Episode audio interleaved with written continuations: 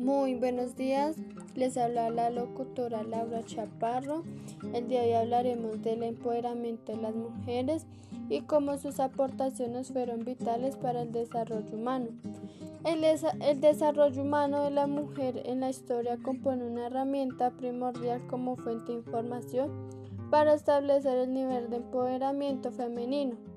La rotura entre hombre y mujer es un problema mundial porque con una acción multidisciplinaria para cambiar las cifras de inequidad de género en cuanto al respeto, la educación y los ingresos para alcanzar una vida decente que garantice una estructura social, política y cultural más igualitaria.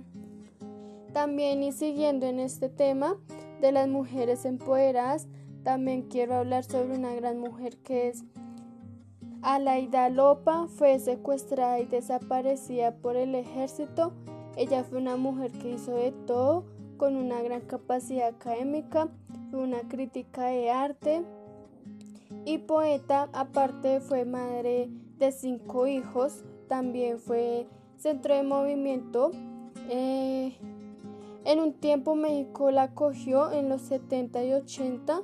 Fue una persona muy grande, eh, dejó un gran legado, fue una persona con mucha energía, se convirtió en un eje facilitador que convergencia la política, también desarrolló la primera cátedra en sociología en la mujer, asumió compromisos y hizo un llamado a la unión de la mujer.